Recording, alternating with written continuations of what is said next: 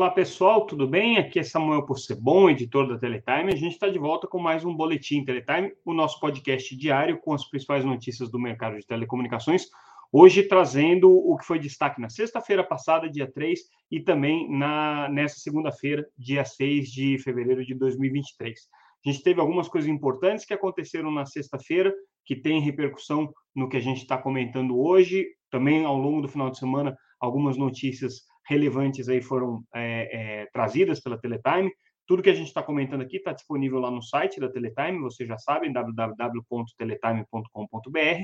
De qualquer maneira, é, a gente faz aqui uma atualização com os principais destaques aí desses últimos três dias, que foram dias bastante movimentados, por uma razão né, que a gente já é, antevia que isso acontecesse, que é a situação da Oi. Então, vamos começar é, com a notícia é, que foi dada no final de semana, o Teletime trouxe isso logo no sábado pela manhã, uma decisão da Anatel da sexta-feira à noite, já é, final da noite, é, em que é, a agência resolveu criar um grupo de trabalho para acompanhar a situação da Oi do ponto de vista econômico-financeiro, mas também com algumas repercussões é, na, na, na, no acompanhamento operacional da empresa. A gente já tinha dito que isso ia acontecer, né? A Anatel normalmente faz esse acompanhamento mais perto, principalmente em empresas que estão numa situação crítica, como é o caso da hoje, já tinha acontecido isso em 2016, está acontecendo agora novamente. O que a gente não esperava é que isso já fosse decidido agora. E o que a Anatel fez? Criou não só esse acompanhamento mais pormenorizado, vamos chamar assim, mas um grupo de trabalho que vai ter essa função. Só que essa decisão da Anatel é, tem uma série de é, meandros importantes aí. Tá? Então, quer dizer, ela vai fazer um acompanhamento, vai exigir da Oi que entregue uma série de é, documentos, de relatórios é, é, contábeis, fiscais, né, que passe todas as informações com relação às projeções de, de desempenho da empresa, projeções de endividamento, né, qualquer decisão relacionada a questões de endividamento tem que ser informadas para a Anatel também. Mas algumas questões mais relevantes que a Anatel está colocando aqui nesse, nessa sua decisão. Primeiro, é, a notificação prévia é, ao grupo de trabalho de qualquer coisa que envolva a participação societária da Oi na Vital. Tá? A gente já tinha dado essa notícia é, algumas semanas atrás, dizendo que a Anatel está muito preocupada com a possível diluição da participação da Oi na Vital, porque dentro da Vital existem é, algumas, é, alguns bens, alguns é, elementos de rede, alguns é, é, imóveis que são considerados pela Anatel bens reversíveis e, portanto, eles não podem ser alienados. A preocupação da agência é que se, ela, se a Oi começa a se desfazer das participações societárias, isso pode acarretar aí a alienação indireta de bens reversíveis e a Anatel quer ter é, uma, uma, um acompanhamento muito próximo disso. A Anatel aprovou é, a, a operação de venda da infraestrutura de fibra da Oi para a Vital, na verdade, a segregação da infraestrutura de fibra e a criação da Vital para ser operadora de rede neutra com a infraestrutura da Oi, é, numa condição em que a Oi teria ali provavelmente alguma coisa na, na casa de 40, 42% de participação na, na Vital. Só que o que aconteceu desde então é que a, a Oi está tendo a sua participação na Vital é, diminuída, né? ela já está aí na casa de 30%. E isso tem causado bastante apreensão aqui com relação a, a, ao que vai acontecer para o futuro. Principalmente porque a Oi, na semana passada, na sexta-feira passada, a gente trouxe isso como notícia também, é, a Oi é, conseguiu acautelar na justiça que, de alguma maneira, é o primeiro passo para a recuperação judicial. Então, a empresa vai entrar, é, é certo, praticamente certo, que ela vai entrar num novo processo de recuperação judicial. Ela conseguiu na justiça é, a antecipação é, em caráter liminar, liminar para não pagar os credores e algumas outras proteções também com relação a fornecedores que não podem fornecedores de insumos essenciais, né? Por exemplo, tipo energia elétrica, esse tipo de coisa, que não podem reduzir é, o fornecimento para Oi durante esse período, né? E ela já e o próprio juiz que acatou a liminar, que é o mesmo juiz da primeira recuperação judicial, Fernando Viano, do, da sétima vara do Rio de Janeiro, já antecipou, já deu um prazo para que a Oi em 30 dias apresente o seu novo plano de recuperação judicial, ou pelo menos dê entrada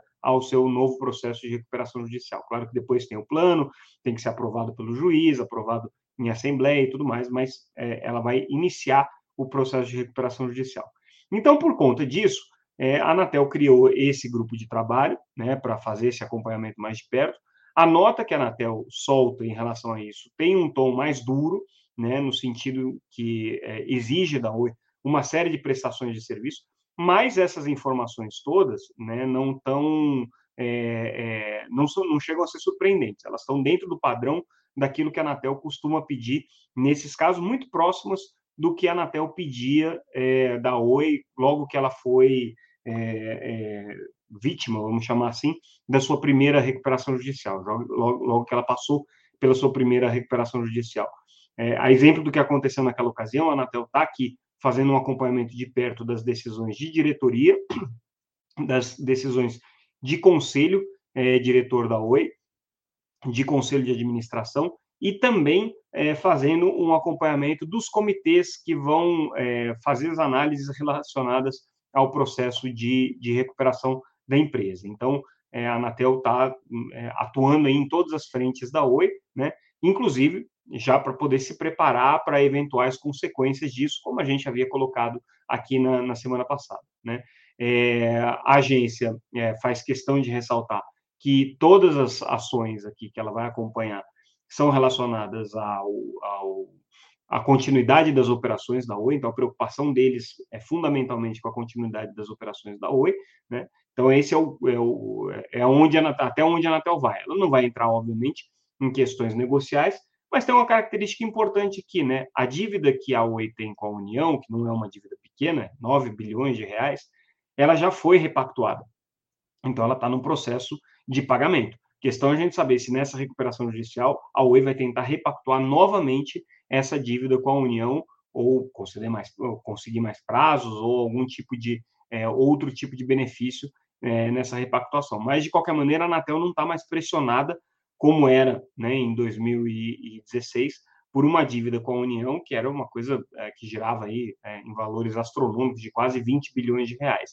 Então agora, claro que a Oi ainda tem uma dívida muito grande, né? Essa dívida que ela está que ela está entrando nesse processo de recuperação judicial é por conta disso, mas a União, pelo menos é, do ponto de vista da Anatel, não é, é a, a, principal credora hoje da Oi. Existem bancos públicos que estavam para receber da primeira recuperação judicial, né, que estão, inclusive, questionando né, a, a, o fim da primeira recuperação judicial, é, mas, nesse caso especificamente aqui, a Anatel uh, vai fazer um acompanhamento sem essa pressão.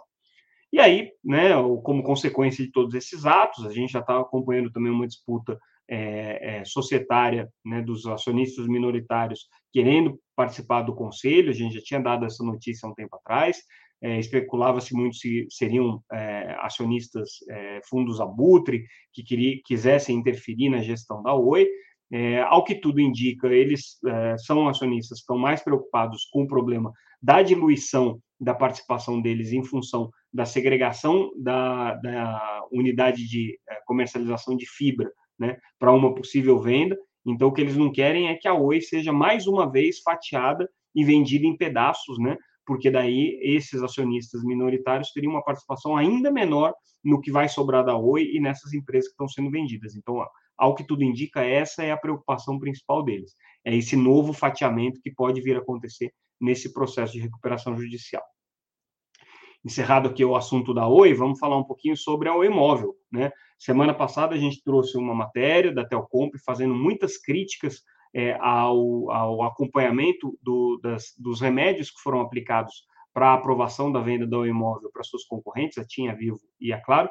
E hoje, curiosamente, o CAD pediu para a Telcomp, com base inclusive nas matérias que a Teletime publicou, para que a Telcomp se manifeste formalmente com relação a essas críticas, né? Porque, segundo o CAD, eles estão fazendo acompanhamento e é, querem entender por que, que a Telcomp acredita que é, os, os remédios não estão sendo aplicados aqui a contento. Né? Então, a Telcomp reiterou todas as críticas que fez para nós e disse que vai fazer essa manifestação formal aqui ao CAD também. A gente foi ouvir outra associação que representa pequenos provedores, a Brint, essa é outra notícia que a gente traz. Ela diz que tem uma preocupação com a questão concorrencial, sim, esse é um problema aí que a, que a, a, a Brint, que representa os pequenos provedores, assim como a Telcomp enxerga, mas a Brint, diferente da Telcomp, acredita que a Anatel tem feito esforços importantes para conseguir é, criar aí um, um, um arcabouço de, de um, um, acervo de remédios, vamos dizer assim, razoáveis nessa é, questão da, da Oi Móvel. Então, ela está preocupada com a questão competitiva, mas, por outro lado, ela entende que a Anatel está fazendo o seu papel. De qualquer maneira, essas duas associações, a Brint e a Telcomp, têm botado muita pressão, tanto no CAD quanto na Anatel, com relação a todas as questões concorrenciais, principalmente essas que envolvem a questão é, da venda do imóvel para suas concorrentes. Já é uma, uma, uma, um assunto bastante delicado, porque existe uma arbitragem entre a Oi e as compradoras por conta do valor. É, já é um assunto que a própria Oi disse que é muito é, é preocupante do ponto de vista é, das receitas que ela esperava obter com a venda do imóvel, e ainda tem esse fator aqui dos atores, principalmente pequenos e médios provedores de acesso, é, com uma ação bastante contundente contra a venda do imóvel, procurando as instâncias concorrenciais, aí, tanto CAD quanto a Anatel. Falando um pouco de concorrência e mudando de assunto, vamos falar um pouco sobre espectro não licenciado, é, que é o espectro para Wi-Fi, na faixa de 6 GHz. A Anatel, no final do ano passado, é, publicou uma consulta pública é, com relação ao uso dessa faixa em ambientes abertos, em ambientes outdoor. Né? E aí, hoje, é, a, a que a gente acabou de mencionar, é uma associação que representa pequenos provedores, deu uma entrevista para a gente elogiando a iniciativa da Anatel e é, reiterando a importância de que o Anatel, o regulador brasileiro, tenha um sistema é, automatizado de atribuição de frequências é, em caráter secundário ou em caráter primário, mas que seja automatizado para que empresas que hoje não têm acesso ao espectro possam ter. Então, é mais uma medida competitiva na visão da Brint. A Telcomp também dirige uma, é, é, defende uma coisa parecida com essa, né? É, que é a criação de mecanismos automatizados para alocação de espectro. Isso aí mudaria completamente a lógica de espectro no Brasil, porque hoje a gente tem uma, uma lógica de espectro que basicamente é, transfere a, a posse do espectro para a empresa que venceu um edital, venceu um leilão de espectro. Né? A propriedade é sempre da União, mas a posse é transferida para quem vence o edital. Nessa lógica de alocação dinâmica, a Anatel teria uma grande quantidade de espectro para gerenciar, haveria esse, esse sistema, que inclusive poderia gerenciar espectro ocioso das operadoras que têm a posse de espectro, e aí, à medida que as empresas fossem tendo necessidade de ter o uso do espectro para serviços wireless, é, esse sistema alocaria automaticamente quem que pode usar qual espectro em qual localidade ou em qual cidade, em função é, da, do uso efetivo dele. É uma coisa muito sofisticada que existe nos Estados Unidos e que muda bastante a lógica de gestão de espectro do ponto de vista, tanto do ponto de vista técnico quanto do ponto de vista regulatório e operacional. Hoje, a FENINFRA, a federação que reúne as empresas de infraestrutura, instalação é, e também empresas de call center, se reuniu com o ministro das Comunicações, Juscelino Filho, também participou desse encontro a FENATEL, que é a Federação é, Nacional dos Trabalhadores em Telecomunicações, então, um sindicato patronal que reúne as empresas e um sindicato de trabalhadores que reúne é, os profissionais da área de instalação de redes, de manutenção de redes, e ambos procuraram o ministro para fazer um alerta com relação ao fenômeno que o Brasil tem vivido da precarização, que eles chamam de precarização é, da, da, construção das redes de telecomunicações por meio de empresas piratas ou empresas que não são é, devidamente reconhecidas aí no mercado de instalação de rede, tem é, um tratamento muito mais é, amador, vamos dizer assim, para a construção dessa infraestrutura, mas que hoje implementam boa parte da infraestrutura de telecomunicações do Brasil e que, segundo eles, é, trazem um risco muito grande, tanto para a saúde dos trabalhadores, dos profissionais da área de telecomunicações, quanto é, para o cidadão comum, que pode ser atingido na rua por redes mal instaladas, cria um problema de desordenamento nos postes também e é, precariza, é, correndo o risco, inclusive, de aumentar o desemprego no setor de telecomunicações. Essa aqui é a argumentação que a FENINFRA e a FENATEL levaram para o ministro aqui. Eles falaram de outros assuntos também, falaram, por exemplo, da questão da concessão da Oi, a importância de se resolver esse problema, falaram da questão da competição com as empresas de internet, que é um outro assunto relevante aqui para o setor, falaram de reforma tributária, são temas aí que é, preocupam muito a FENINFRA. E a FENATEL, que é a Federação de Trabalhadores, se manifestou com relação às medidas de combate ao telemarketing abusivo, Né? É, a Fenatel está preocupada com esse assunto, acha que é, se a Anatel continuar é, estabelecendo medidas muito restritivas, é, o, a tendência é que haja um aumento do, do, desemprego no mercado de call centers, e o que eles pregam é, claro, tem que combater o, o, as chamadas abusivas, mas tem que se ter uma preocupação também com a sustentabilidade da indústria, principalmente da indústria de call centers, que emprega muita gente. Isso na argumentação aqui dessas duas federações. E eles levaram isso para o ministro, o ministro tomou nota de tudo ali, é, e certamente isso vai se refletir nas, na, nos próximos, nas próximas ações que o ministro tomar do ponto de vista de políticas públicas.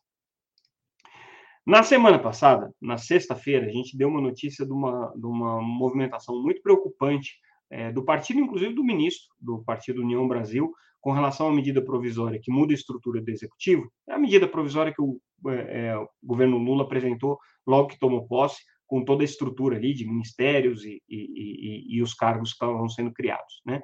E aí, nessa emenda que foi ap apresentada pela União Brasil, é, existe uma proposta para desidratar de uma maneira bastante severa as agências reguladoras. Então, o que é, essa proposta faria, né, na prática, seria criar colegiados com composição tanto do Ministério quanto da agência, mas também com é, setores regulados, com academia, com consumidores, enfim, que tomariam decisões com relação a questões mais é, centrais né, em relação a, ao trabalho de regulação. Então, é, a edição de normas, a edição de regulamentos, né, o trabalho de, de estabelecer esse arcabouço é, é, regulatório para o setor regulado, ficaria a cargo desses comitês e não mais das agências em si, que seriam meramente fiscalizadoras e executoras aí dessas, dessas diretrizes. Então, é, essa, essa é uma emenda que preocupa alguns setores aí, e inclusive a FENINFRA, que teve com o ministro, criticou muito essa, essa emenda parlamentar é, e defendeu as agências reguladoras. Hoje foi o único, foi a única entidade é, de classe que saiu em defesa explícita do modelo de agências reguladoras, ainda que a gente saiba que as empresas de telecomunicações, as empresas é, que atuam aí na área de, principalmente de, de, de banda larga e telefonia, já há muitos anos regulados pela Anatel, preferem isso do que ter um modelo é, que não tenha regras muito claras ou que é, esteja sujeito a interferências políticas, que é um modelo de, de, de conselhos. Mas, de qualquer maneira, a, a preocupação aqui da, da FENINFRA é que se mude um, um, um modelo que já está estabelecido aí há mais de 25 anos, né? O Brasil foi pioneiro aí na regulação do mercado de telecomunicações através desse modelo, pelo menos na América Latina, muito inspirado pelo que se fazia nos Estados Unidos na época. É, e aí é, e aí a gente já encaminha aqui a nossa, nossa conclusão do nosso boletim de hoje, é, fazendo um, um, pequeno jabá. É, na próxima é, quarta-feira, dia 15 é, de fevereiro, a gente realiza o seminário Políticas de Telecomunicações, que acontece é, aqui em Brasília, na Universidade de Brasília, e esse seminário vai discutir as políticas não só para o setor de telecomunicações, mas a gente vai falar também da regulação de internet, a gente vai falar da regulação de televisão por assinatura, que esse ano passa por um processo aí de revisão da sua regulamentação, e vamos falar também é, das futuras políticas para a área de radiodifusão. A gente vai ter a presença confirmada ali do presidente da Anatel, Carlos Baigorre, presidente da Ancine, é, o Alex Braga, também o ministro das Comunicações, Juscelino Filho, participa do evento, o conselheiro Arthur Coimbra, é, entre outras autoridades, inclusive é, o é, é secretário de Políticas Digitais do, da Presidência da República, João Brant, que participa já trazendo essa perspectiva do governo com relação às regulações é, do ambiente, do ecossistema digital, né, do ambiente da internet. Então, confiram lá no nosso site www.teletime.com.br a nossa programação completa e as condições para inscrição. Seria legal poder contar com a presença de vocês aí nesse evento. E é isso, pessoal. Com isso, a gente encerra aqui o nosso boletim. Peço mais uma vez desculpas aí pela nossa falha técnica, mas é, amanhã a gente volta com mais um boletim Teletime, as principais notícias do mercado de telecomunicações. Até mais, pessoal.